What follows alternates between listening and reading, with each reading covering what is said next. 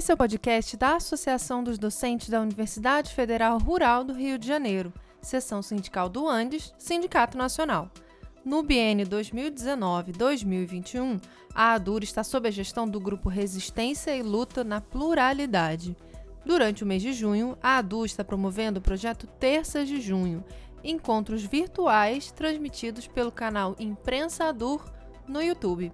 Assim como aconteceu no ano passado, a proposta é fazer uma série de lives, sempre às terças-feiras, e, esse ano, o tema geral dos encontros é o desmonte das políticas públicas e as lutas de resistência. No dia 15 de junho, aconteceu a segunda live do projeto Terças de Junho desse ano. O tema foi o desmonte das políticas públicas sociais sob o manto do neoliberalismo.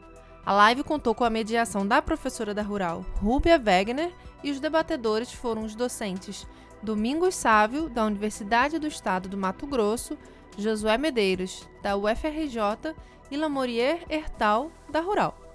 Com o objetivo de proporcionar o acesso aos debates em mais um formato e plataforma, a gente traz aqui, no podcast, a reprodução das lives. Você fica agora com a segunda live do projeto Terça de Junho desse ano. Acompanhe! Olá, boa tarde, pessoal. Esperamos que estejam todos bem, com saúde. Hoje nós temos mais uma atividade da nossa sessão sindical, a Dura RJ, é, nas terças de junho, em que nós estamos tratando temas pertinentes neste contexto político, econômico e social que o nosso país tem atravessado. É, essa live é também em parceria com a do FERJ, e ela contará né, com as presenças dos professores. É, Domingos Sávio da Cunha Garcia, o professor Domingos é doutor em Economia Aplicada, com área de concentração História Econômica pela Universidade de Campinas, Unicamp, professor adjunto da Universidade do Estado do Mato Grosso, a Unemate, lotado no Departamento de História do campus de Cáceres desde 95 e é diretor-presidente da Unemate. Tem experiência na área de história, com ênfase em história econômica e história política do Brasil no século XIX, atuando principalmente em história política na fronteira oeste do Brasil, no longo século XIX, geopolítica e relações internacionais, o Brasil e o Prata no século XIX, economia e sociedade na fronteira oeste do Brasil no século XIX, capital estrangeiro na fronteira oeste do Brasil no século XIX. Coordena o grupo de pesquisa Fronteira Oeste, Poder, Economia e Sociedade. Boa tarde, professor Domingos. Boa tarde. Boa tarde, Rúbia. Boa tarde, Josué Mineiro. Boa tarde. Boa tarde a todos os presentes. A todos os presentes. Seguindo aqui, o professor Francisco Josué de Freitas, é o professor Francisco, o professor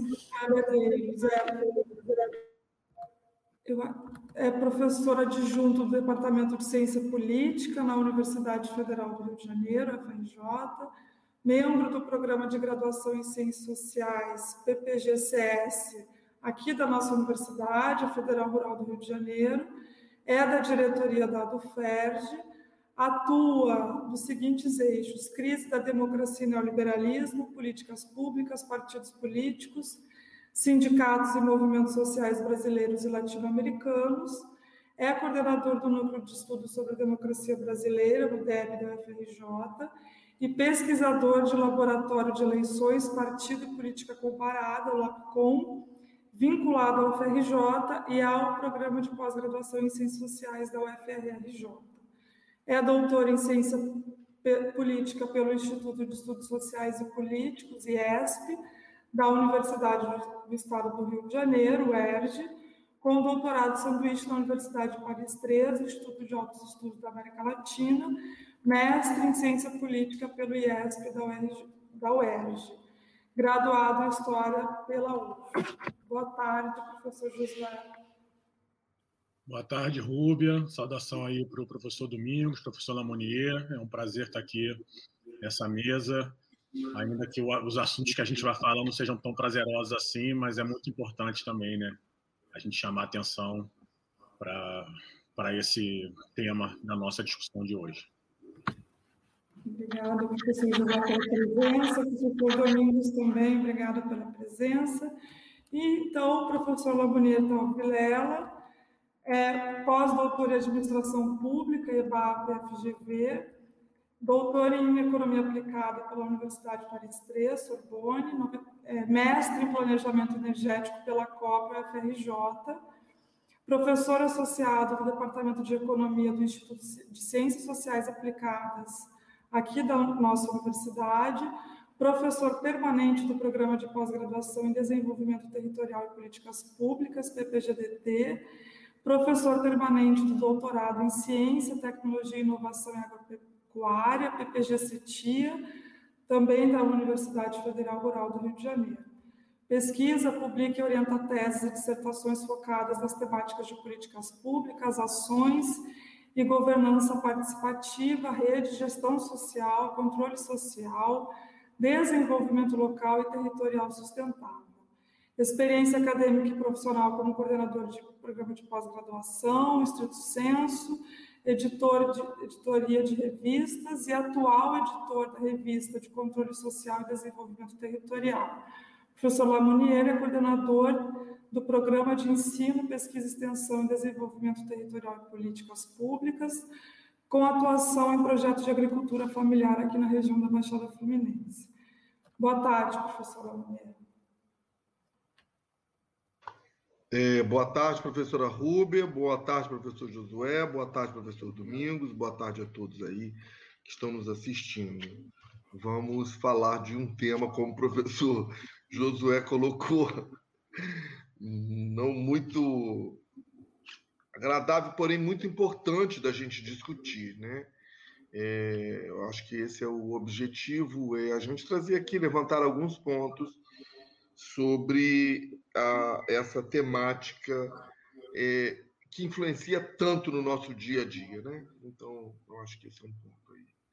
Precisamos pensar sobre isso. Obrigado, professora Rubio. Obrigado, Adu, pelo convite. E... Vamos lá. Obrigada, professor Lamonet. Obrigada, colegas, mais uma vez pela presença, quem nos assiste. É, dizer né, que eu fiz questão de é, ler a, a, experiência dos professores que estão aqui na mesa, porque a nossa atuação política, a nossa atuação sindical, ela também acontece com a participação professoral, acadêmica, que todos nós, professores, temos, somos é, professores atuantes no movimento, mas também somos professores atuantes na academia, somos professores, é importante sempre ressaltar esse trabalho que a gente tem, né? essa dedicação exclusiva que é, uma, é um ganho da, do ensino superior no nosso país. É, e para esse tema de hoje, né, a nossa live de hoje, o desmonte das políticas públicas sociais sob o manto do neoliberalismo, como os professores acabaram de ressaltar, é um tema que é, é uma situação que a gente tem vivenciado, né? Desde 2016, com o golpe da, da ex-presidente Dilma Rousseff, é, que a partir daí se começa a se arquitetar né, um desmonte até mesmo do que é o Estado, né, com a emergência de uma direita reacionária, conservadora, que busca reconfigurar, né, a partir de um ajuste orçamentário brutal, as relações não só sociais do nosso país, mas também as relações culturais, fundando até mesmo uma nova cultura, até mesmo um novo conceito de assistência social né, a partir dessa lógica de ir contra a Constituição Federal, principalmente no que ela ainda tinha para ser implementado, que é exatamente a política social. Nós vimos agora, né, durante a pandemia, o caos que foi o auxílio emergencial, exatamente por essa lógica né, de uma nova política de assistência social a partir do governo Bolsonaro, sobretudo, né? E temos aí, então, esse esse cenário à nossa frente, estamos atravessando esse momento, que não é um momento de um mero é, ajuste econômico, como já vimos no Brasil em outros momentos, como já vimos em outros momentos da nossa história, a emergência de uma direita é, reacionária, nós estamos vivendo um período é, novo em todos os sentidos, né? E a partir daí, como se configura, como fica, né, exatamente a política social, ainda mais num país como o nosso, de, de largas desigualdades, com uma população vulnerável numerosa e que tem aumentado consideravelmente nesse período de pandemia. Então, eu passo sem delongas, queremos ouvir os nossos convidados. É, passo sem delongas, então, ao professor Domingos Sábio. É, a gente combinou falas entre 15 e 20 minutos, eu vou avisá-lo né, por um sinal quando a gente tiver 15 minutos. Professor Domingos, fique à vontade, eu vou encerrar aqui o meu áudio. Obrigada mais uma vez.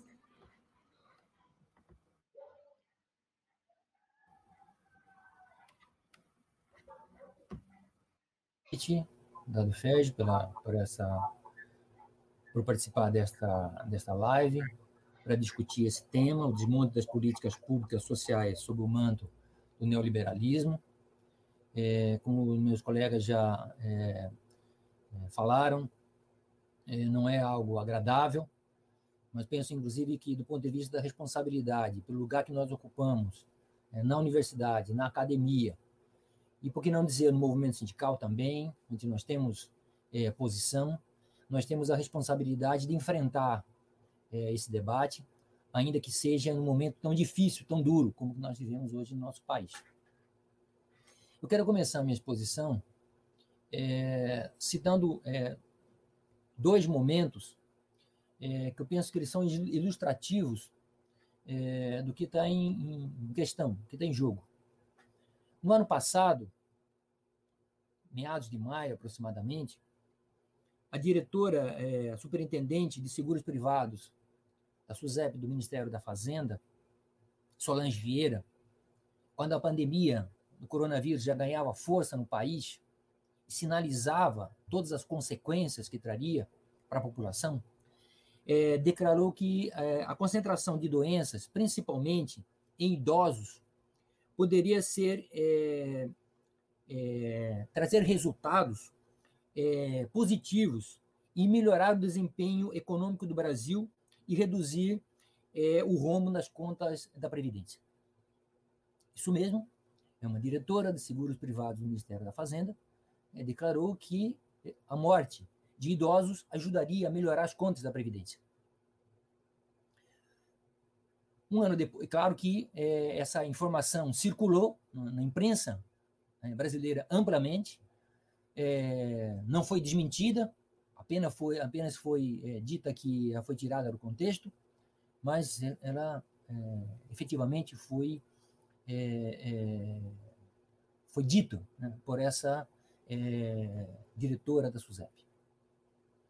Um ano depois, um pouquinho antes, 2021, agora, é, nós verificamos que o balanço é, conjunto né, do Bradesco, do Itaú Unibanco, do Banco do Brasil, do Santander, no primeiro trimestre de 2021, alcançou a soma de algo como 18,6 bilhões de reais, no mesmo trimestre em que cerca de 200 mil brasileiros perdiam a vida é, vitimados pela Covid-19.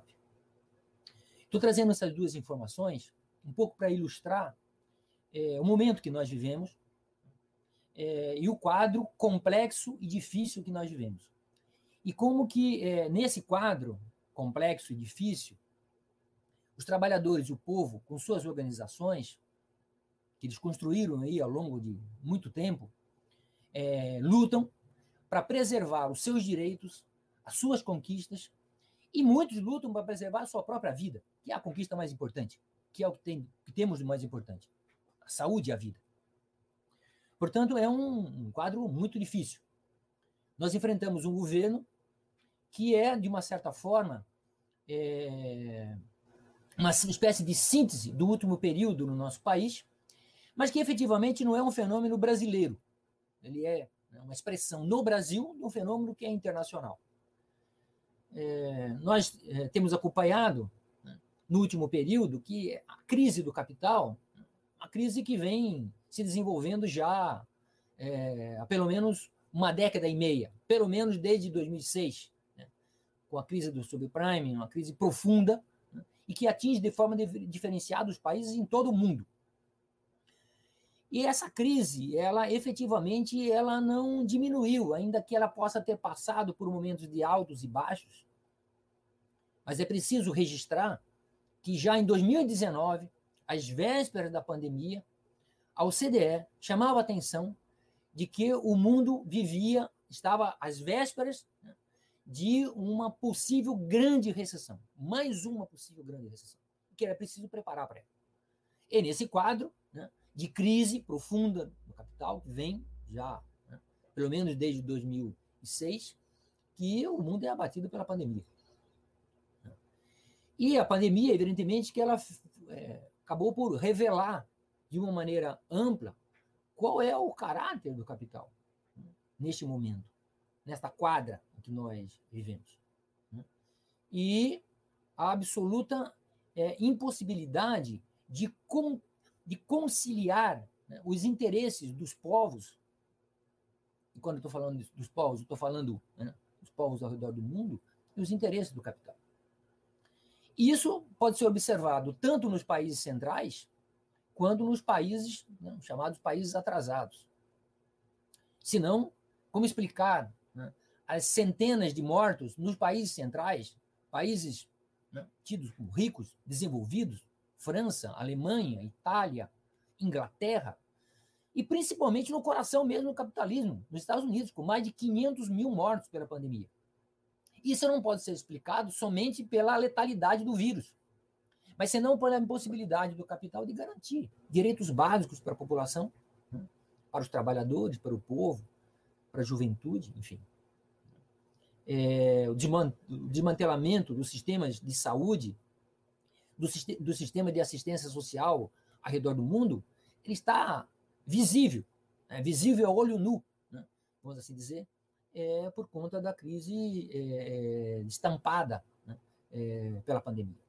Dizer, não foi, não foi somente a letalidade do vírus que é, proporcionou esse mais de é, um milhão e meio de mortos, né, que continua, né, é, ainda que nos países centrais tenha é, diminuído. Então, é, esse é um elemento importante ser registrado. Né? A pandemia, ela não é a causa fundamental da crise. Ela simplesmente acelerou, né, é, catapultou de uma forma violenta todas as contradições que a gente vinha, que vinha da crise do capital que é, se acentuava no último período e que agora ganhou contornos dramáticos. É, e claro que, é, se nós observarmos na América Latina, a região mais próxima nossa aqui, né, uma situação é, que, em que governos é, identificados com é, reivindicações populares ascenderam ao poder é, na década de, de 2000, na Bolívia, na Argentina, no Brasil, na Venezuela, de formas diferenciadas, na, no, no, Uruguai, de formas diferenciadas, com características é, diferentes. É, é, esses governos, né, é, depois de ultrapassados, principalmente depois de 2016, no caso brasileiro, do golpe no Brasil, é, revelou né, que, é, ainda que eles tivessem avançado num conjunto de políticas públicas, eles é, essas políticas públicas foram rapidamente é, desmanteladas, desorganizadas, né? e esses países retrocedem rapidamente à situação anterior é, a esses governos, né? mostrando que efetivamente foram governos que não é, entraram fundo na, nas reformas estruturais necessárias para é, é, desmontar um quadro é, de longa duração de desigualdades sociais, de miséria, de fome que abate é, sobre o continente. Né? Isso é verdade para a América Latina, mas também é verdade é, em outras regiões é, do mundo, inclusive, repito, no coração mesmo, é, no capitalismo, nos países centrais, nos países ricos. Né? Basta lembrar dos coletes amarelos na França, uma reação importante né? É, naquele país europeu, né? ou da reação da população pobre, negra, nos Estados Unidos, recentemente, né, no quadro difícil da pandemia, contra os ataques é, é, sofrendo, né? É, reagindo à política do capital implementada pelo governo Trump. Então, esse quadro é um quadro internacional né, que a gente precisa destacar. Em segundo lugar, eu quero destacar que, ainda que os ataques eles retrocederam de uma forma intensa no último período, com uma intensidade crescente contra os direitos em escala internacional, é necessário observar também uma reação muito importante, muito forte por parte dos trabalhadores, por parte da juventude, por parte dos povos contra esses ataques. Né? É, e isso aconteceu e vem acontecendo é, no Oriente Médio, no Líbano, é, o povo palestino reagindo contra os ataques que vem é, sofrendo do governo israelense a serviço do grande capital. É, na França, como eu falei, com os coletes amarelos, com uma intensa mobilização, em particular da juventude. Na Alemanha, a mesma coisa. Nos Estados Unidos, com uma reação contra as políticas do governo, é, do governo Trump, em defesa dos direitos, em particular é, da população é, negra, uma população muito organizada e muito atingida, né, seja pela crise do capital, seja pela pandemia que reage em defesa dos seus direitos, lutando para garantir direitos mínimos, né? serviços públicos básicos fundamentais e que não que a pandemia revelou que eles não têm.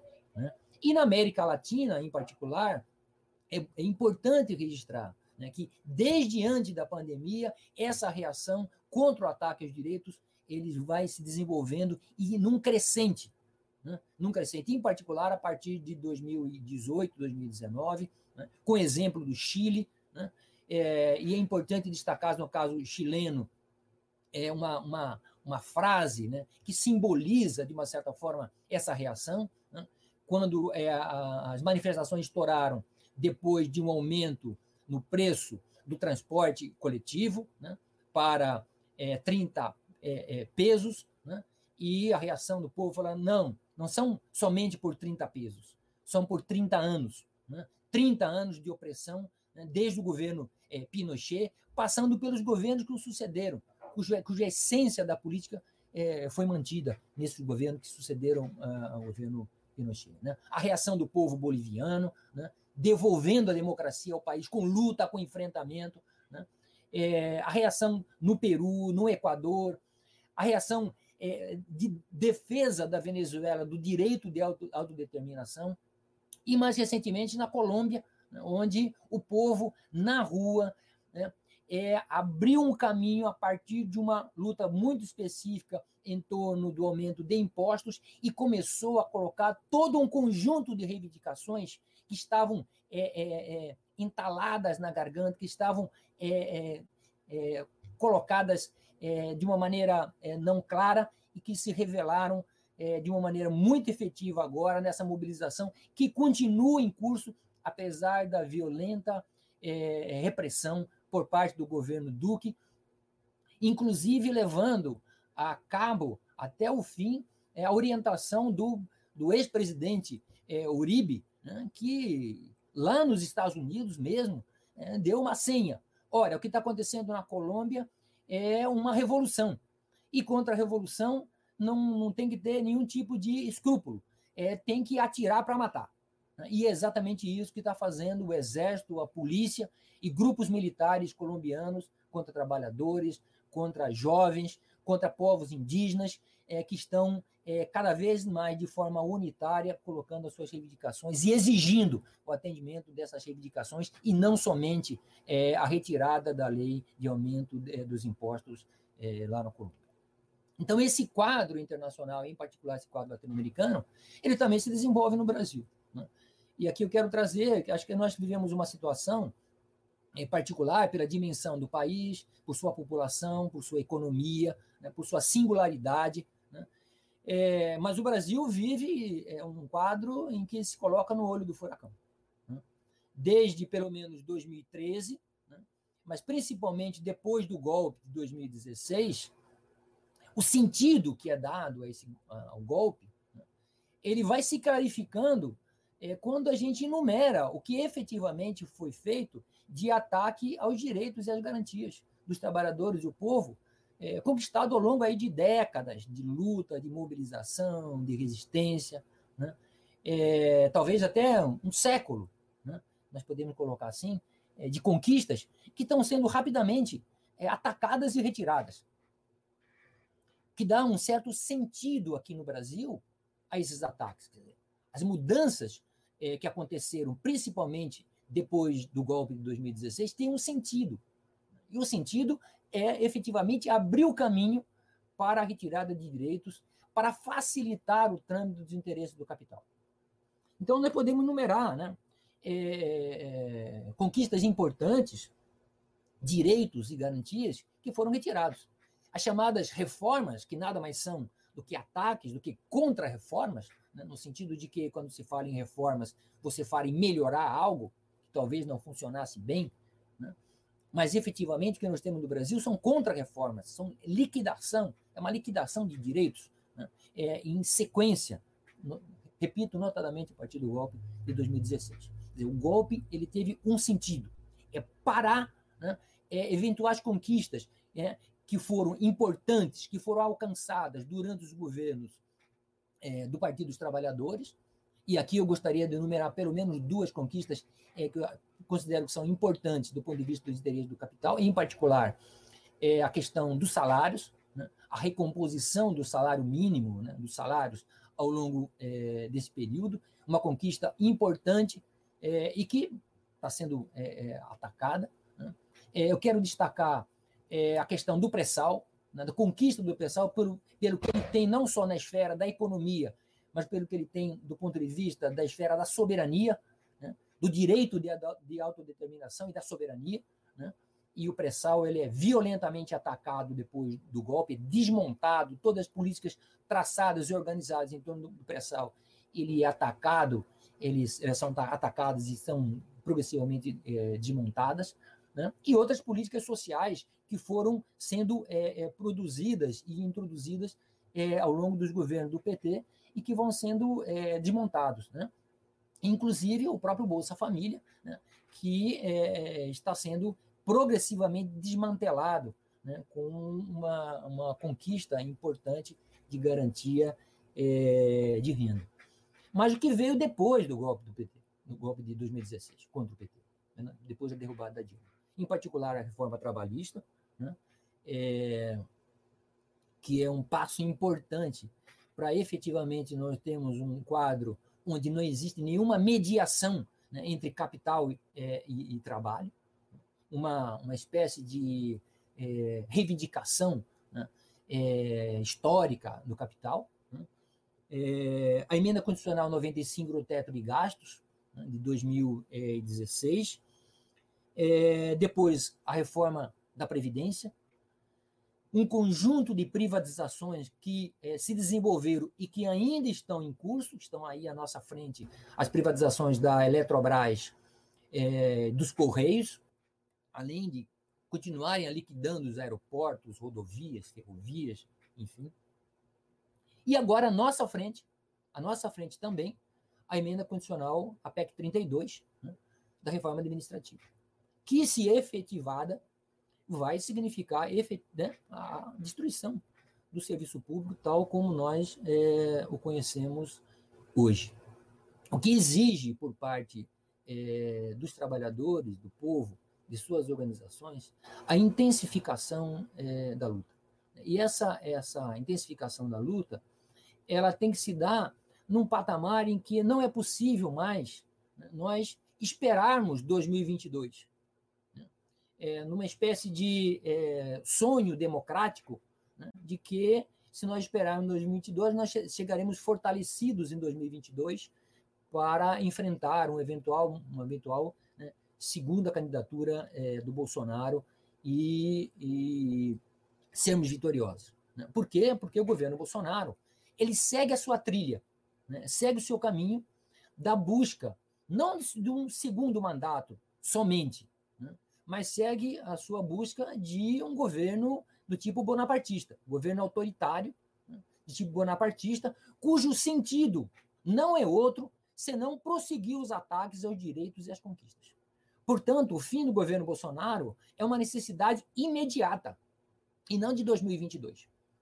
Daí porque é, é, eu penso que é urgente o engajamento do conjunto das forças é, políticas e sociais comprometidas com os direitos dos trabalhadores, do povo, comprometidas com é, a soberania do país, com o direito de autodeterminação do país mesmo, é, se engajarem nessa mobilização, já, agora, né? a começar é, pelo que está na nossa frente, nesta semana, a mobilização do dia é, 19 de junho, um dia nacional de mobilização de luta é, contra o governo é, Bolsonaro, inclusive trazendo, né, reforçando a vitória importante da retomada das ruas que aconteceu é no dia 29 de maio.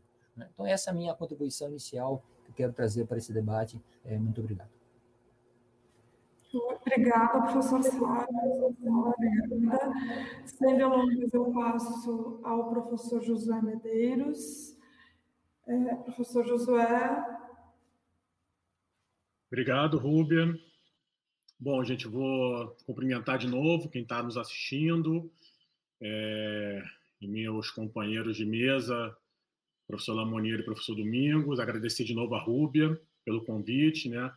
Eu, como diretor da DUFERJ, fico muito feliz de estar participando desse evento junto, em conjunto com a DUR, né? a DUR que organiza e a gente está transmitido também. Gente vai reforçando nossos laços é, sindicais, né, de entidades docentes, que é importante. E também fico feliz de participar porque, como a Rúbia falou na apresentação, né, eu sou professor da UFRJ, concursado lá no, na ciência política, mas estou credenciado no programa de pós-graduação em ciências sociais da Rural. Então, também me sinto em casa quando estou em eventos da ADUR. Então, para mim é muito importante, muito gratificante estar aqui, apesar né, do tema. É, e eu vou abordar esse tema da, de monte das políticas sociais a partir dessa dimensão que eu comecei a falar, que são os laços, né? os laços sociais que formam é, uma comunidade, que formam uma sociedade, que formam a, a democracia. E né, ponto de vista que eu quero expor aqui é de, de que o neoliberalismo ele ataca as políticas sociais para além daquela dimensão econômica que a gente é, já vem debatendo há 30, 40 anos, né, que é a dimensão de enxugar os gastos sociais para poder transferir renda é, para os bancos, para o setor financeiro, mas que o neoliberalismo faz isso também para desfazer os laços que nos tornam fortes. Né? E que, ao fazer isso, o neoliberalismo vai inviabilizando a democracia. Vai inviabilizando a democracia tanto num sentido mais profundo, que eu acho que é o sentido que a gente compartilha aqui nessa mesa, né?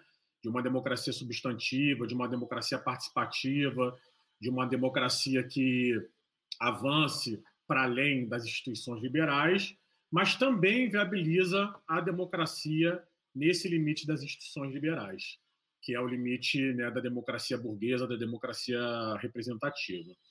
Esse argumento é um argumento que está muito forte é, com a, na ciência política, nas ciências sociais em geral, com a filósofa política dos Estados Unidos, Wendy Brown, é, no livro é, As Ruínas do Neoliberalismo.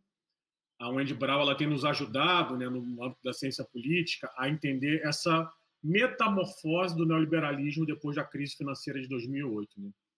Porque não é pouca coisa, gente, né? a gente está vivendo isso, a gente sabe que não é pouca coisa, enfrentar esse neoliberalismo com o governo Bolsonaro e não com os governos é, da direita tradicional brasileira. O bolsonarismo no poder, ele é, adensa, né? ele, ele corporifica uma nova dimensão neoliberal, que é o que a gente tem chamado de neoliberalismo autoritário, que é o que a Wendy Brown chama de um Frankenstein, porque junta aí é, visões neoliberais com visões conservadoras, com visões reacionárias, com visões autoritárias que ninguém previu que se juntariam e estão aí juntas nesse grande Frankenstein que vem destruindo os laços sociais, vem destruindo os laços políticos, vem destruindo a, a ideia de sociedade e a ideia de democracia no Ocidente.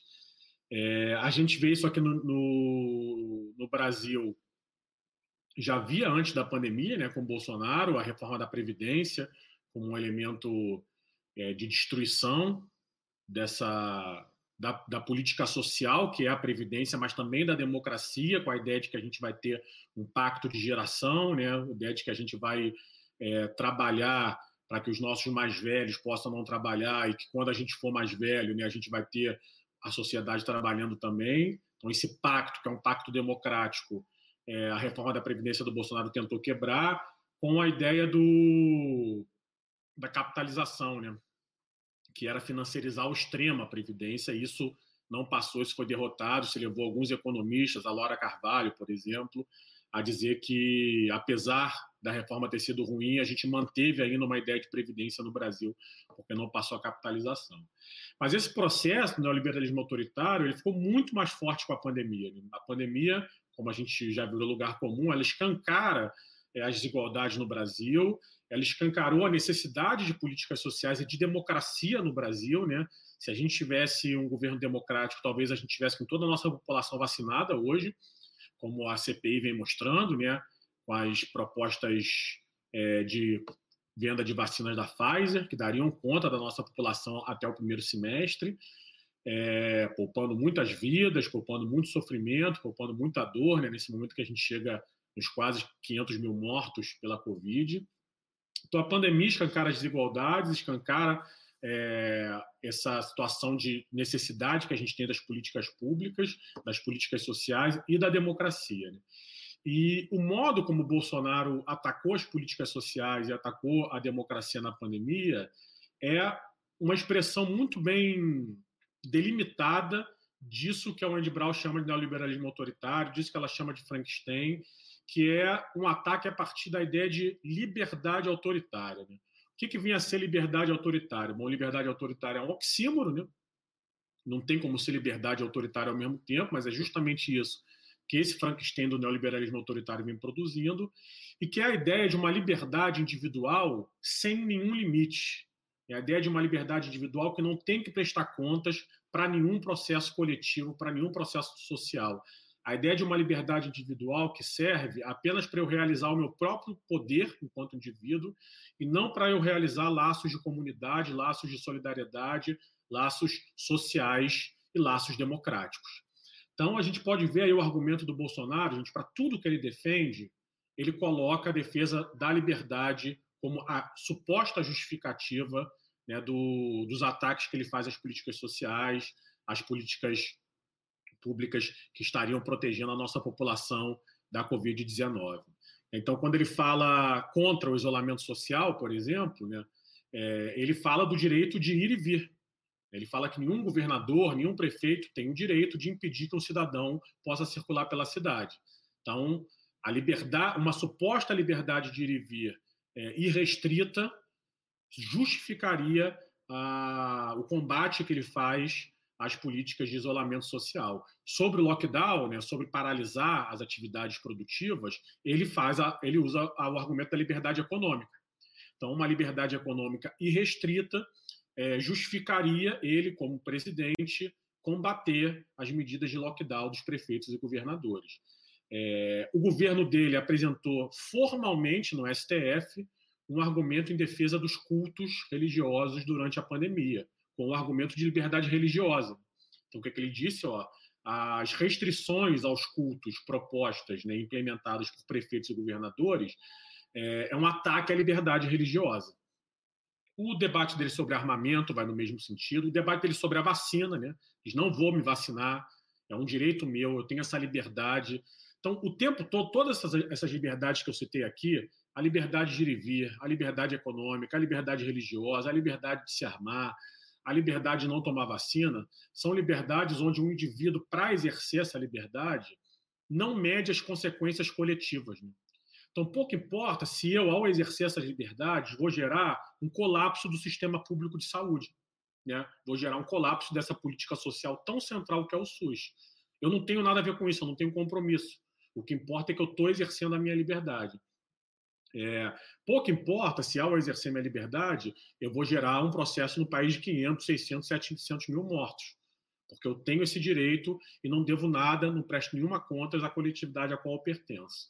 Então, esse, essa dimensão, que é uma dimensão nova do neoliberalismo autoritário, né? ataca as políticas sociais como o neoliberalismo sempre fez, mas com o sentido agora de desconstrução dos laços sociais é, mais profundos e mais rasos que a gente tenha e das dinâmicas democráticas mais profundas que a gente sonha ou das mais rasas é, que a gente tem a partir das instituições que, como a Rúbia falou no, no começo da nossa mesa, né, instituições essas que estão em frangalhos desde o golpe contra Dilma em 2016.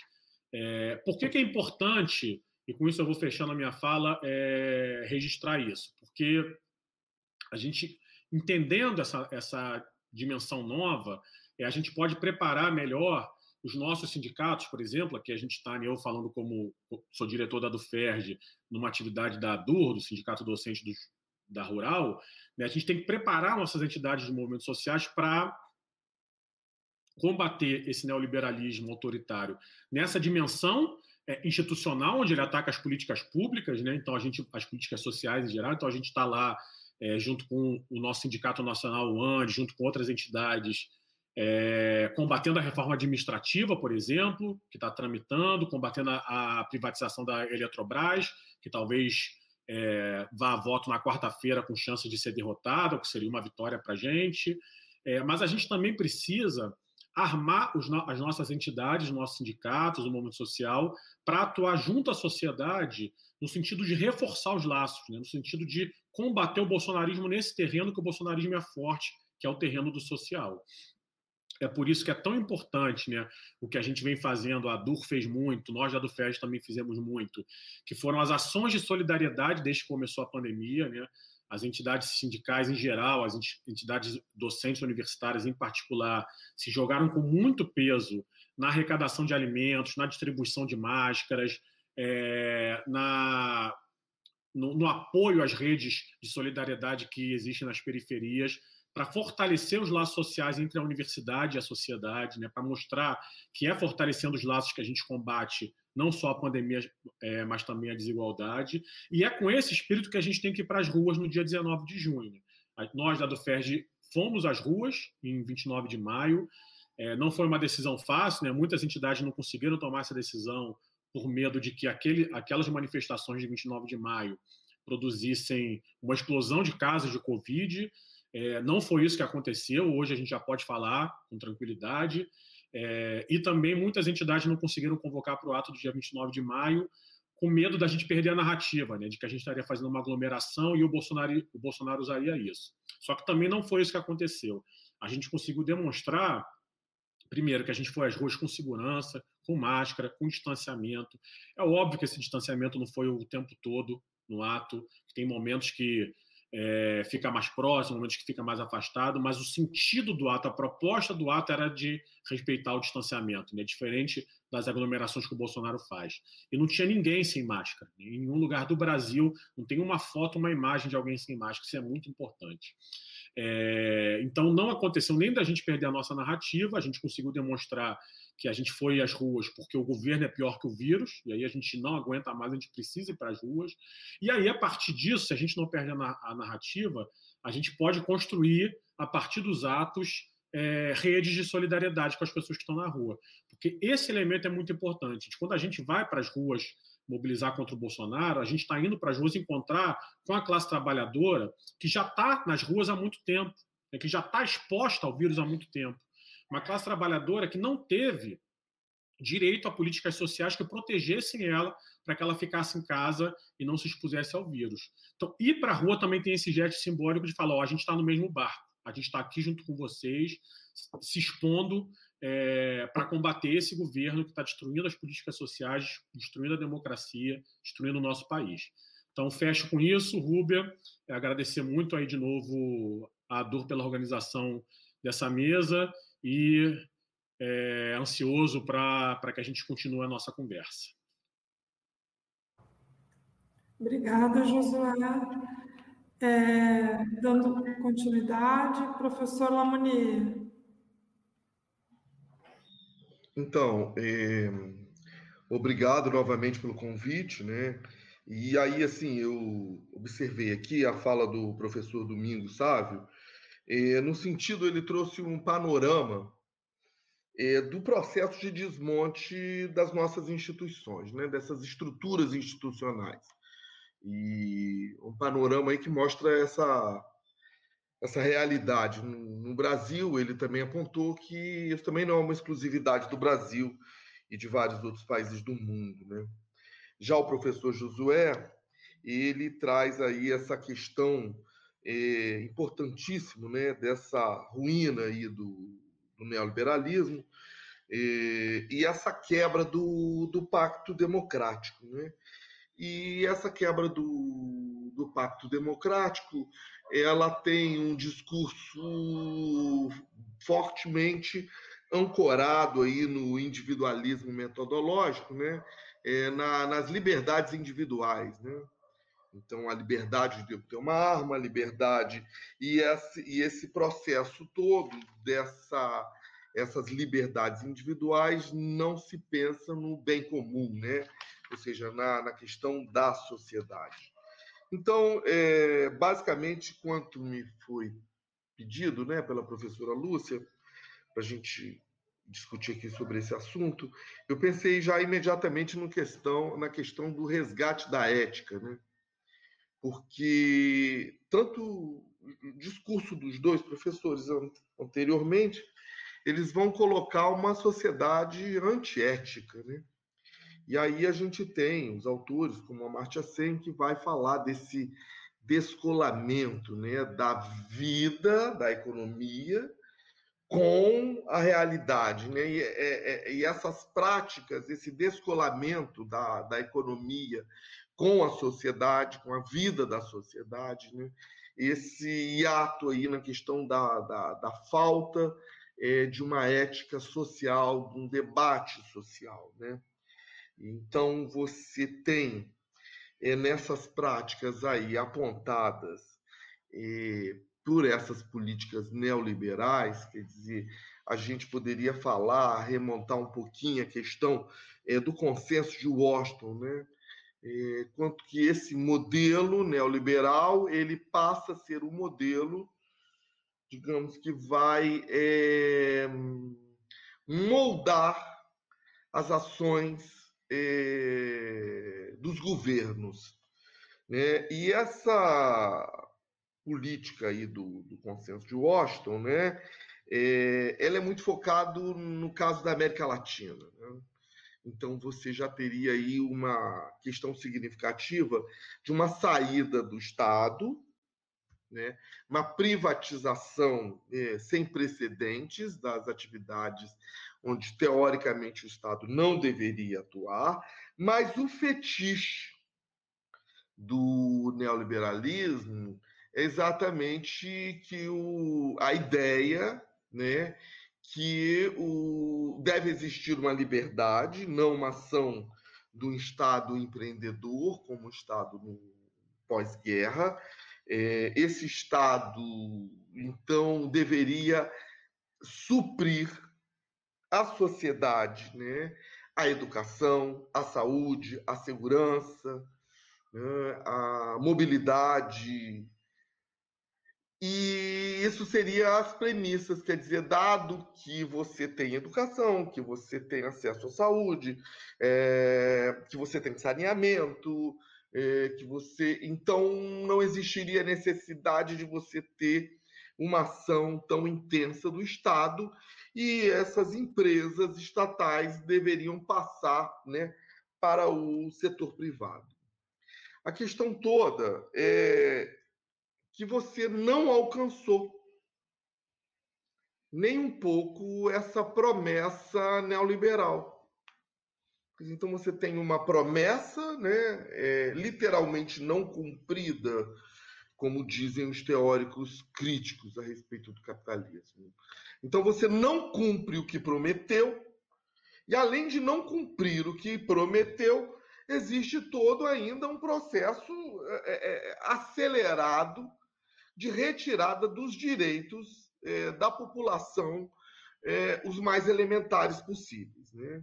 E o uso totalmente inadequado da palavra reforma. Né? É, o professor é, Domingos colocou muito bem isso. Quer dizer, é, não são reformas, né? são é, simplesmente desmonte de estruturas, né? É, também não se trata de privatizações, passa de você é, passar de um ativo de um lado para outro lado, né? ou seja, do setor público para o setor privado, e essa transferência desses ativos não, não, não passam por processos minimamente transparentes deveria ter uma transparência, deveria ter explicações o porquê, né? Então, a, a, o que se fica da ideia do neoliberalismo são questões que são amplamente divulgadas e que são assim, é, é, que se tornam, digamos assim, como uma linha mestre, como a ideia, por exemplo, do equilíbrio fiscal do Estado. Né? Então, se compara o Estado com uma dona de casa, né? uma dona de casa que não pode gastar mais do que recebeu. E aí você tira a essência né, da questão do Estado é, ser um capitalista né, por excelência. E a função, então, do Estado em equilibrar a sociedade, do uso aí do, do do Estado. Né? Então, o, o, o, modelo de você retirar todos os instrumentos, né? toda a soberania de um Estado, né? tal qual foi feito, por exemplo, na Argentina, eh, no início já desse século, no final do século passado, onde que as políticas neoliberais na Argentina, o ideário neoliberal foi assim é, utilizado a fundo, né? e a Argentina fica sem instrumentos de políticas públicas. Né? É um Estado enfraquecido é, e totalmente corroído por dentro. A dificuldade de resgatar esse Estado se torna muito difícil. E aí a, a questão também nesse sentido, quer dizer, dessa questão da falta de ética, aonde que a pandemia ela vai trazer, eh, ela vai descortinar essa nossa sociedade, ela vai mostrar, ela vai colocar em evidência todos esses desequilíbrios sociais e ela vai favorecer né, alguns grupos, né? alguns grupos o, de grandes capitalistas no Brasil, de grandes empresários, é, passam a, a participar da lista é, dos bilionários é, do mundo. Né? Então, o Brasil foi o recorde agora, durante a pandemia, de novos bilionários, ao passo que a sociedade passa por um processo é, intenso de, de empobrecimento. Né? É, então, você tem esses contrários aí que deveriam ser é um pouco mais analisados. Né? Então, situações absurdas são colocadas, estatísticas do desemprego, estatísticas sobre as mortes de Covid, e você tem a novidade que, dado essas estatísticas, a Bolsa de Valor alcança patamares como nunca anteriormente alcançados. Né? Você tem um aumento aí da, da taxa de câmbio, né? Um, a nossa alimentação hoje muito baseada no preço de commodities internacionais, ou seja, um processo inflacionário como nunca visto, e as pessoas aceitam essas questões de uma maneira é, totalmente pacata. Isso não é objeto de discussão, né?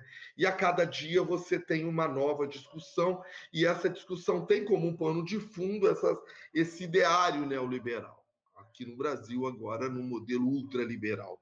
E aí essas transformações essa situação caótica que talvez ocorra no Brasil e que também teve, né, patamar, está em patamares assim também bem complexos, por exemplo, nos Estados Unidos, e você tem hoje um, uma redefinição da política americana aí no governo Biden e uma política totalmente contrária né, à política ultraliberal do do presidente Trump. E aí você tem também esse resgate da questão ambiental, né?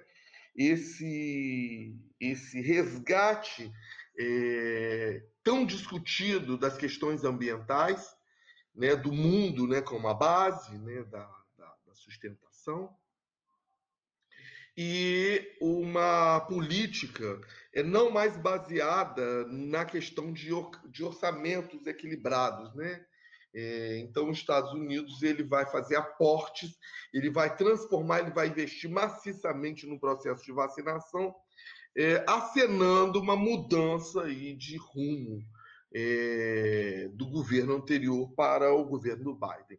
Eu não estou aqui, sob maneira nenhuma, é, querendo é, ter um aprofundamento nessa questão, simplesmente apontando é, tendências né, é, num processo de transformação.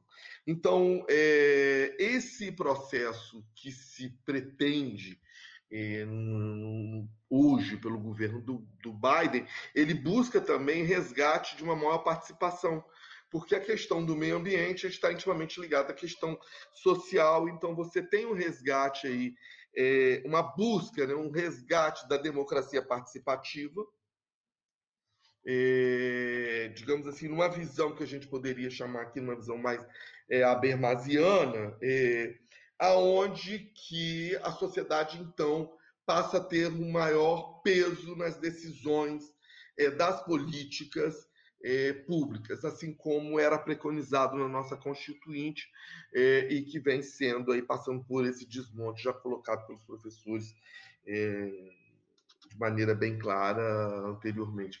Então, quer dizer, será que todo esse processo que nós estamos vivenciando não poderá abrir um espaço para uma democracia mais participativa, visto que talvez finalmente as pessoas irão entender que elas estão perdendo de uma maneira muito, de uma forma muito acelerada os seus direitos.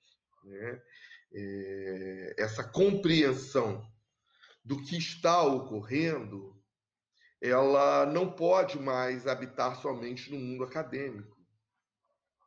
A sociedade precisa entender isso de uma maneira clara, né? Que como se dá essa perda dos seus direitos? Porque parece que as pessoas elas não estão entendendo esse caminho que elas estão trilhando, né? Então acho que aí é um papel muito importante da academia é, através da extensão mostrar essa é, é, essa realidade, né? e não essa realidade do fetiche, né? dessa promessa não cumprida desse ideário neoliberal. Então é, é importante a gente refletir um, um, pouco mais sobre isso. Enfim, basicamente era isso que eu gostaria de falar. Muito obrigado. Obrigada, professor Lamounier. É, acho que fomos brindados, né? estamos sendo, né? com é, três colocações excelentes, né? contribuições muito, muito pertinentes, enriquecem o nosso debate, o sentido também de a diretoria da DUR, a DUR é, ter chamado, né, ter organizado as terças de julho, eu ia falar julho, é, agradecer, né, então, mais uma vez a presença de vocês, e estender esse agradecimento também à diretoria da Dura, especialmente à professora Lúcia Valadares, que organizou e contactou a gente para essa, essa mesa dessa terça de julho, né? É, e eu é, fui anotando alguns pontos, né, das falas de vocês, professores, Vou fazer um brevíssimo comentário. Né? Eu falo muito, então eu estou me policiando bastante para falar menos. Aí eu acabo falando muito pouco, mas eu vou chegar na fórmula ideal. E, e aí eu vou passar algumas provocações, né, para a gente conversar. Eu não sei se existem perguntas no chat, Matheus, depois se ele puder colocar aqui no, ir colocando aqui para a gente enquanto eu faço essa essas colocações brevíssimas, né, para a gente interagir também com a nossa plateia. É, eu é, é, me chamou a atenção, né, eu fui é, ouvindo, eu costumo falar que, a despeito do que a gente começou a conhecer desde 2016, né, a PEC dos gastos, né, a PEC do fim do mundo, ela veio não à toa né, no governo Temer, ali um, é, faz, é, cumprindo com a promessa, né, com a burguesia financeira do nosso país, de fazer um ajuste é, pelo que tem de mais caro para um país subdesenvolvido como o nosso, né, que é cortar orçamento para a saúde, para a educação. Né, que foi, de linhas gerais, né, eu não sou constitucional, não entendo, não sou estudiosa da Constituição, mas até onde a gente entendo foi foram os grandes avanços a partir da Constituição de 88, né? Assim que a gente teve implementação mesmo. E, mas o governo Bolsonaro ele deixou muito claro desde o início a que vinha. Né? Se a gente pegar o projeto de governo do Bolsonaro, é muito claro tudo o que está acontecendo, né, a despeito de toda essa tragédia da pandemia, né, que é uma tragédia porque a gente está num governo realmente é, fascista, genocida, é, aquilo já estava desenhado ali no projeto de governo dele. Né? Então, eu aproveito, né, pra, é, é, me chamou a atenção a questão da liberdade autoritária, né, é, como uma refundação no sentido de democracia também. Né? A gente tem visto isso em, é, em outros países, né?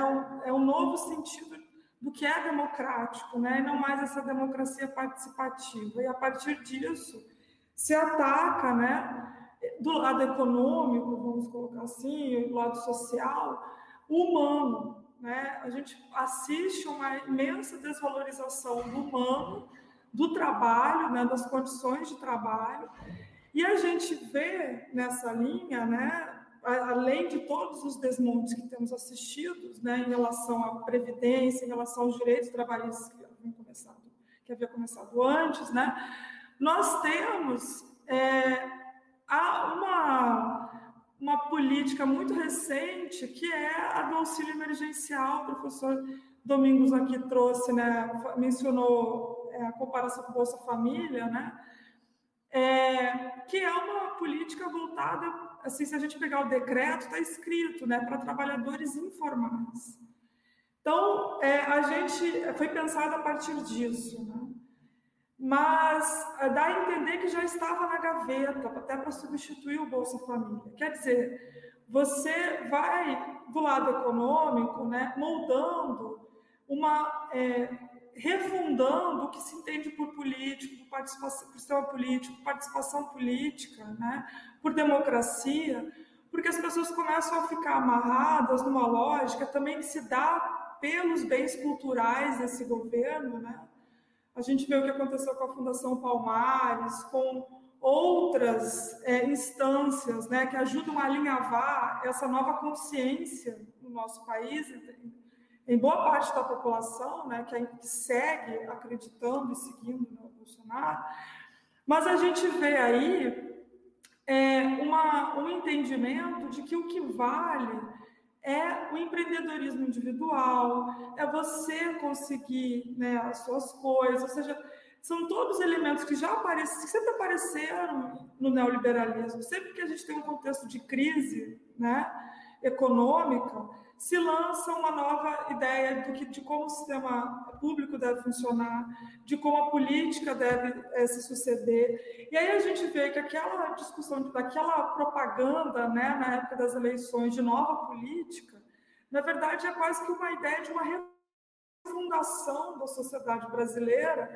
colocando a Constituição de 88 no lixo e trazendo uma nova ideia do que é é, participação política, que, eu, que é, vai aí, acho que na linha do que o Josué trouxe, né, dessa liberdade autoritária, vai por essa é, é, a, a, atuação do Estado junto a populações vulneráveis por um auxílio que é por questões individuais, ou seja, Bolsa Família tinha toda a questão das condicionalidades, que era por acesso à saúde pública, à educação pública, né?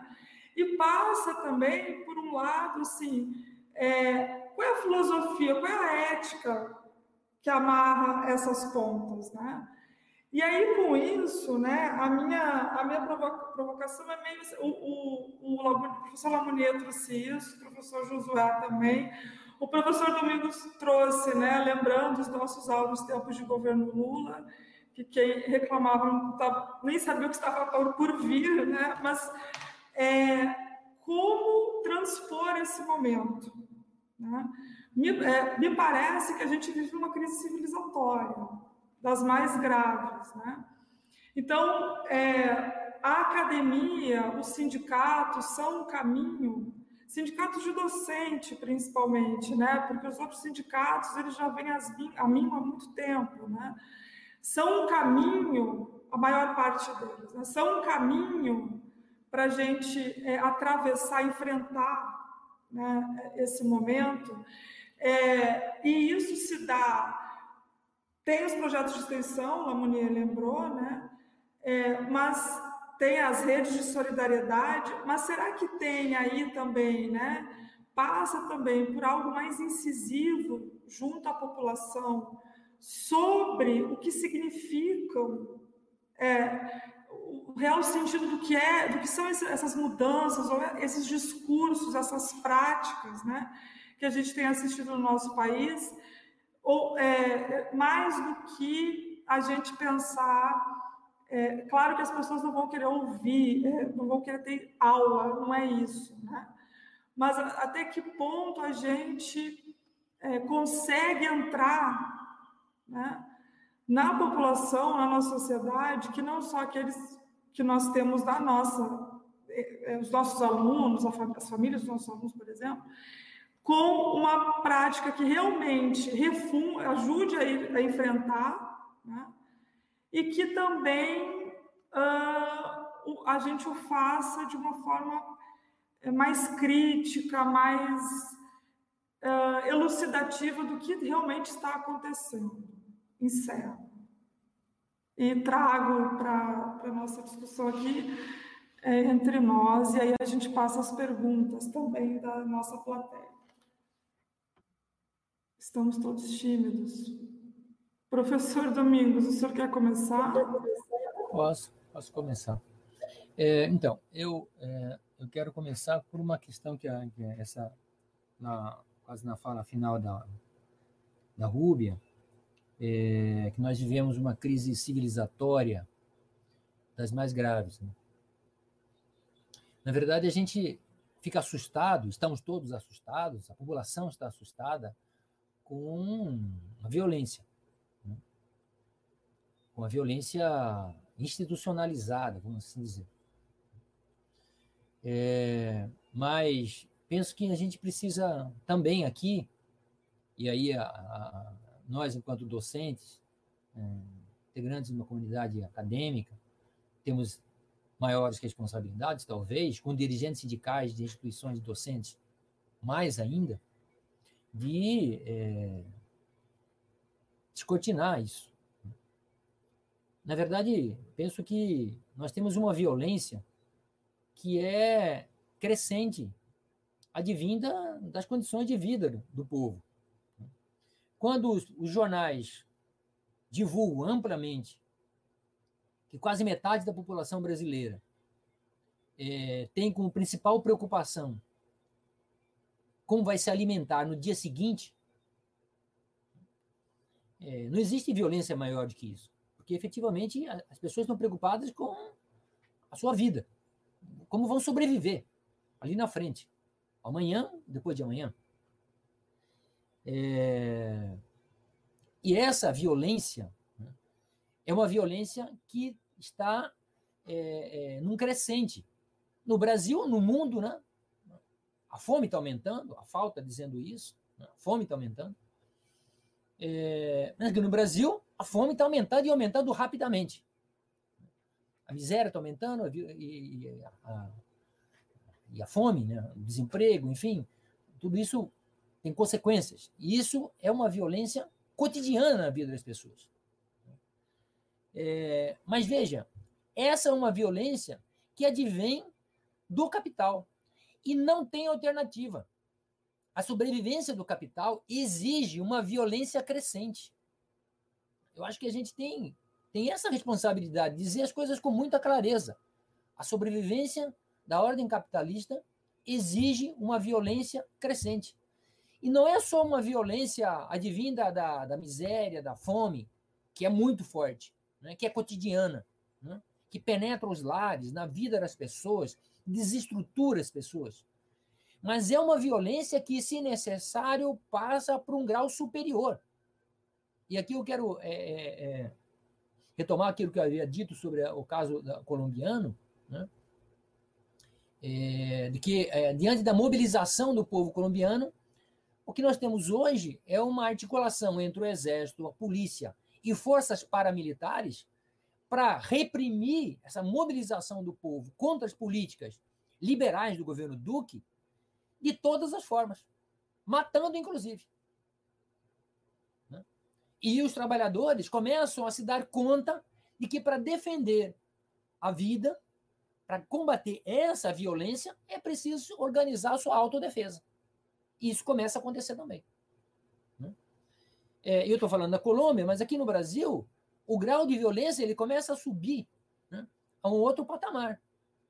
Um patamar em que a luta pelos direitos, a luta pela democracia, porque quando nós falamos em direito para um trabalhador que está com fome, a democracia, democracia para ele é algo concreto, é comida, alimento para o dia seguinte, para ele e para suas famílias. O que só pode vir ou com auxílio emergencial, ou principalmente, melhor, com emprego, com salário, com renda. Né? É, então, aqui no Brasil, o que nós estamos vendo é essa violência, que é a, a violência de, a, de vinda de toda a política construída, principalmente depois do golpe de 2016, ela ir para um patamar superior. O que aconteceu em Jacarezinho, por exemplo. Mas é o que aconteceu também nas ruas do Recife, no dia 29, quando a polícia atirava nas pessoas claramente para atingir. Cegou dois. Dois, dois é, cidadãos que estavam na rua, inclusive não estavam nem participando da mobilização. Né? Ou seja, é, é, é a política do governo Bolsonaro ela tem, tem consequências e a violência vai subindo de patamar.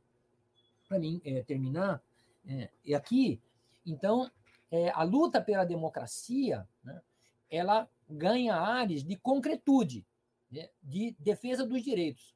Né? Por isso que é, eu tenho a impressão de que a melhor forma de é, chamar a atenção das pessoas para a luta pelo fora Bolsonaro é vincular né, o fora Bolsonaro com os direitos concretos. Né? Com o auxílio emergencial de 600 reais, com a vacina, evidentemente, né? vacina, o auxílio de 600 reais, é, a cesta básica, né?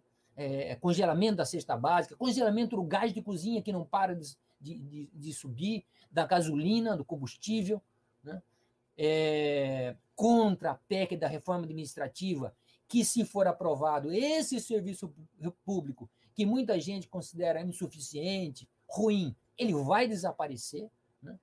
É, ligar, portanto, essa luta política geral né, com a luta concreta pelos direitos, que é onde a democracia se materializa. Né? Eu penso que esse é um elemento importante, inclusive, para o dia é, 19 é, de junho.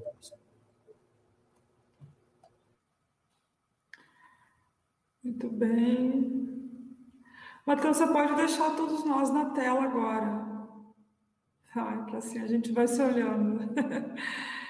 É, professor Josué, o senhor gostaria de comentar? Posso sim, Rubia. É, vou comentar a partir de duas dimensões do que eu é, interpretei da sua fala. Também, se, se não estiver correto, você, você tem a, a réplica, né? mas é, se, eu, se, eu, entendi o seu ponto, a partir do golpe, que esse processo que eu chamei a atenção né, de neoliberalismo autoritário começou e eu tenho total acordo. Né? Eu acho que o ponto do Andy Brown é um pouco esse, é fazer uma, um, tentar descobrir onde isso começou e ela marca a crise de 2008 como é, né, a explosão que dá origem a esse Frankenstein, embora isso não fosse previsto. Acho que é um pouco. A gente hoje tem condição de fazer a reconstrução, mas não dá para dizer que a turma do golpe queria dar no Bolsonaro. Né? Não queria. A turma do golpe queria dar no governo Alckmin, por exemplo. Né?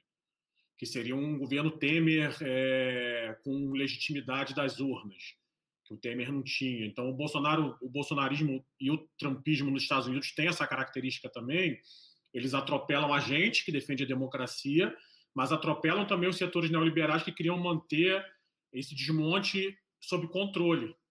Então, isso é que é, que é novo da conjuntura. Né? Você tem um fenômeno político nos Estados Unidos, o trumpismo, e no Brasil, o bolsonarismo, que foge ao controle que essas elites achavam que tinham da política. Né? É, e aí isso, isso joga para o seu comentário final sobre como a gente vai conversar com as pessoas. Né? Porque isso é algo que o Trump e o Bolsonaro não se furtam a fazer. Né? Eles são liderança, esse tipo de liderança do neoliberalismo autoritário. O professor Domingos falou isso né, do, sobre bonapartismo. É, se, eu, se, eu, entendi bem o ponto dele, se eu entendi, eu, eu tendo a concordar, né, que são é, lideranças que vão falar direto com as pessoas, né, vão mobilizar as pessoas a favor dos interesses dela, mesmo que isso leve a mobilizar as pessoas contra os interesses das elites que ganham com o neoliberalismo. Então, é, é abre-se um processo mais contraditório mesmo, em que essas elites que estavam defendendo esse programa neoliberal desde 2016, como você apontou, da PEC dos gastos, da reforma trabalhista, perdem o controle do processo político e o que se abre aí é, é um processo de destruição muito mais violenta, é, ainda que também concordo com, com o comentário dele, a violência seja um elemento estrutural é, né, do capitalismo em geral e dessa conjuntura específica do capitalismo em particular. Então, para a gente ir para essa disputa de conversar com as pessoas, como você estava colocando, a gente tem que ir com outros valores. Né? Acho que esse é o, é o sentido do que eu tentei fa falar no final da minha fala sobre as redes de solidariedade que a gente fez como sindicatos. Né? É isso, a gente tem que afirmar outros valores no dia a dia da, da nossa relação com o povo, na nossa relação com as pessoas, na nossa relação é, na universidade. Então, tem um elemento aí que a gente precisa derrotar o Bolsonaro em 2022 mas se derrota o Bolsonaro em 2022 e não combate no âmbito do social essa violência bolsonarista, ele volta depois, né? Assim como o Trump pode voltar lá nos Estados Unidos se é, novas políticas sociais, novas formas de proteção social, novas formas de solidariedade não forem construídas. Então é urgente que o nosso campo seja capaz de não só fazer um debate eleitoral, mas fazer uma prática de solidariedade social que vire aí o germe de novas políticas sociais e de novas redes de proteção social. Legal. Não, você, você entendeu, Sônia. Lamonier, querido, seu áudio. Acho que fechou sem. Foi, desculpe. É, a nossa ação do, do, do, do nosso programa de extensão junto ao Colegiado Territorial Rural da Bahia da Ilha Grande né? Inicialmente, ele era uma política pública, né? o NEDET, que eram esses núcleos de extensão e desenvolvimento territorial, é, financiados pelo CNPq e pelo Ministério do Desenvolvimento Agrário, para contribuir na efetivação de políticas públicas para os agricultores familiares. Né? É, é o, o, Ministério do Desenvolvimento Agrário foi o primeiro a ser extinto, lembrando aqui também, é, no governo Temer, né, o primeiro ministério a ser extinto, e com isso as políticas é, voltadas para o fomento, né, para o apoio à agricultura familiar, segurança alimentar. Né?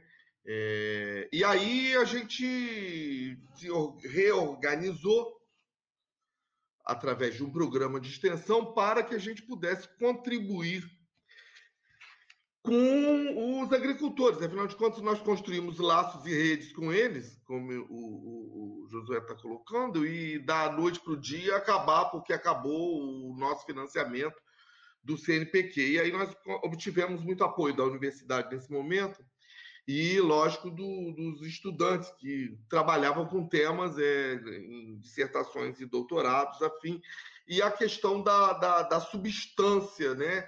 É, do envolvimento do grupo com, é, com as populações que a gente trabalhava e assistia. Então, é, de lá para cá, a gente vem observando a cada dia a perda significativa, o empobrecimento desses agricultores.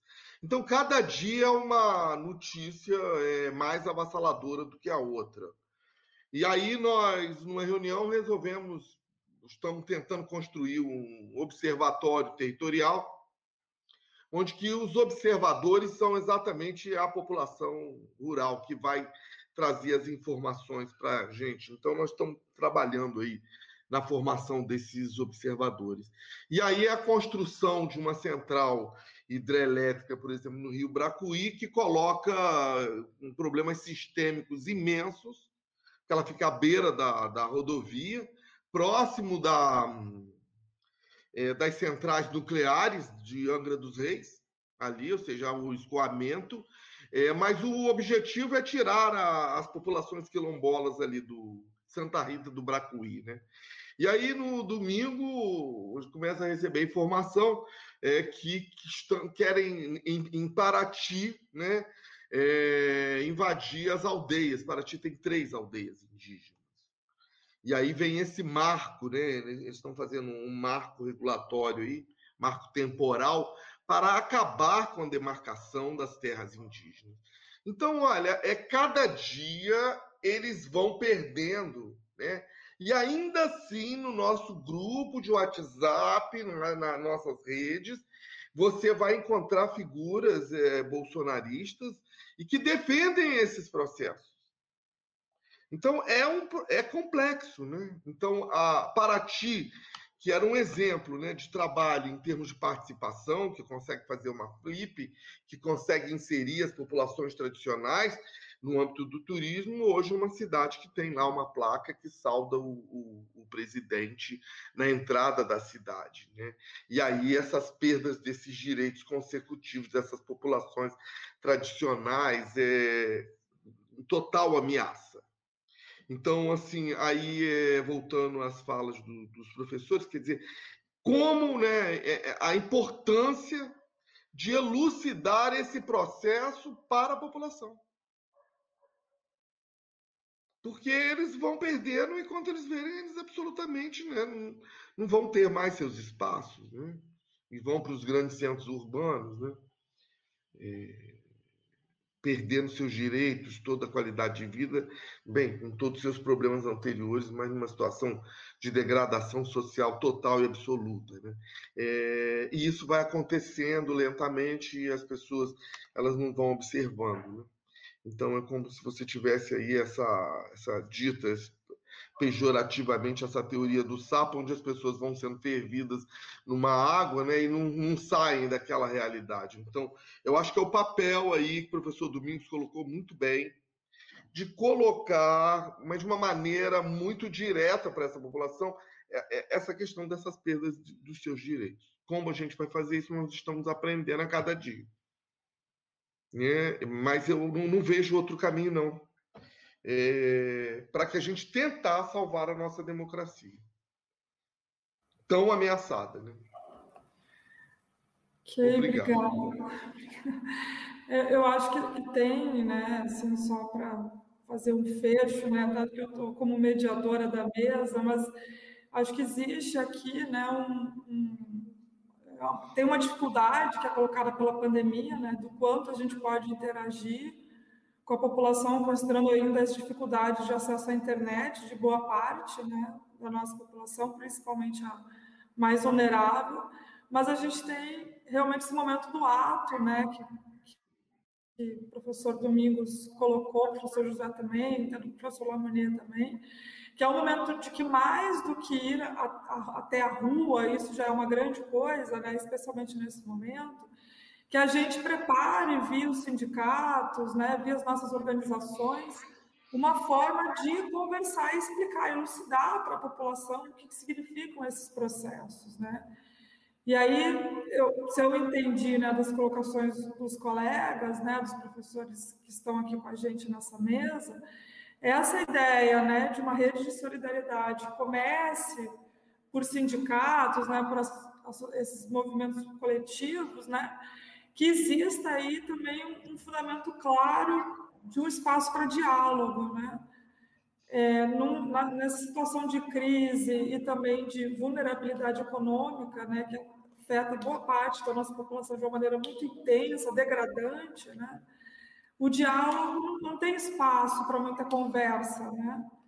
Então, realmente uma ação mais incisiva nesse sentido em relação ao acesso aos alimentos, em relação a uma coisa básica, uma coisa é, mínima da dignidade humana, né, que é se alimentar, e a gente passou a assistir um quadro tão pior, né, igual tão pior quanto a década de 80, 90, né, é, que a gente chegue ali também é, com esse, esse espaço para lugar onde há espaço para diálogo. Né?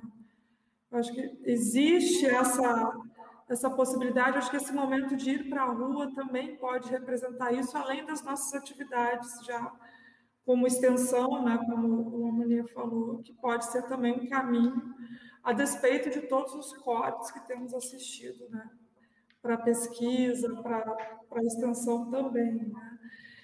É, nós temos duas perguntas da nossa plateia. É, uma é da professora Lúcia Valadares, presidente da atual presidente da ADURA RJ. A professora Lúcia pergunta se há mobilizações no interior do Estado para frear o processo de desmonte das estruturas de Estado.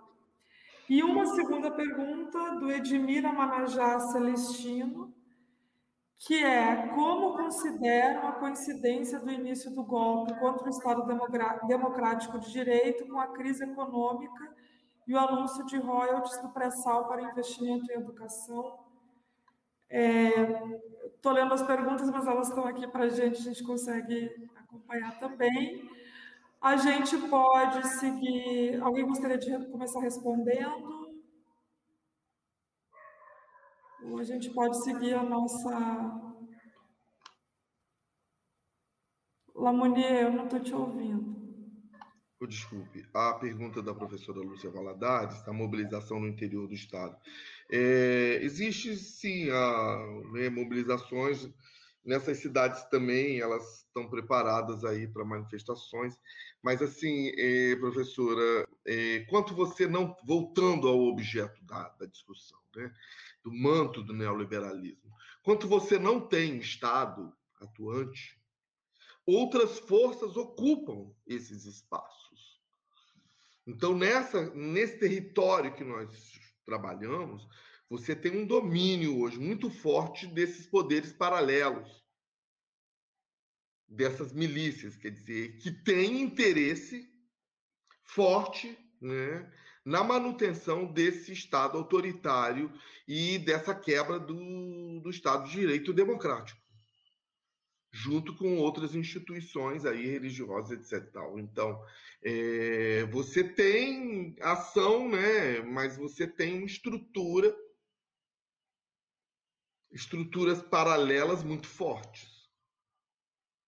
E aí a questão é ver até onde que a população vai conseguir é, suportar esse, essa, essa ação. Falei dessa tentei falar um pouco sobre essa primeira pergunta aí da professora Lúcia. É do, do caso do Edmir, eu não sei se eu vou falar, depois os outros professores colocam. Quer dizer, é lógico que a questão da educação, investimentos em ciência e tecnologia, foi também um alvo né, direto para o não desenvolvimento, para uma economia subdesenvolvida, né? Um processo de indianização que passa o Brasil, que se torna bem evidente, do meu ponto de vista. Né? Então não tem, então é, é com certeza é, é, é, uma relação direta no meu ponto de vista. Bem, o que eu gostaria de falar. É, pegar o gancho de Lamonier, é, acho que essa, essa segunda pergunta é, é, é, retórica, né? não tem coincidência. Né? É foi um processo geopolítico, o professor Domingos deu esse panorama na fala inicial dele. É, não envolve só o Brasil, inclusive, né? a gente pode ver movimentações geopolíticas em muitas regiões do mundo no mesmo sentido, de quebrar alternativas que podiam aparecer a globalização, movimento defensivo dos Estados Unidos, que aqui na América Latina deu muito certo porque a gente sempre está muito frágil né, diante da, do domínio dos Estados Unidos. Era assim na Guerra Fria e agora que a China não tem uma postura é, de intervenção como a União Soviética tinha, continua frágil, né? É... E eu acho que a questão não é nem só os investimentos em educação, né? A ideia de como os royalties do pré-sal configuravam a consolidação de uma soberania no plano internacional, né? Acho que esse é, é onde a gente investia, acho que até o de menos para esse processo geopolítico. Podia ser só guardar num fundo soberano, por exemplo, né? nem investir. Acho que era mais o sentido de, de como isso garantia para o Brasil um nível de soberania que ia irradiar para o continente, para a nossa região como um todo. Né? E tem a ver com os BRICS, e tem a ver com, com processos mais globais, que foram todos eles cortados nessa com essa operação geopolítica que foi muito bem sucedida.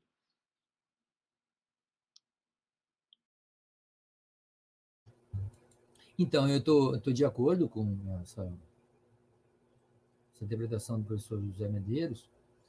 É, no caso do pré-sal, né, é, isso fica evidente pela rapidez com que eles operaram, né, e continuam a operar para desmontar o pré-sal.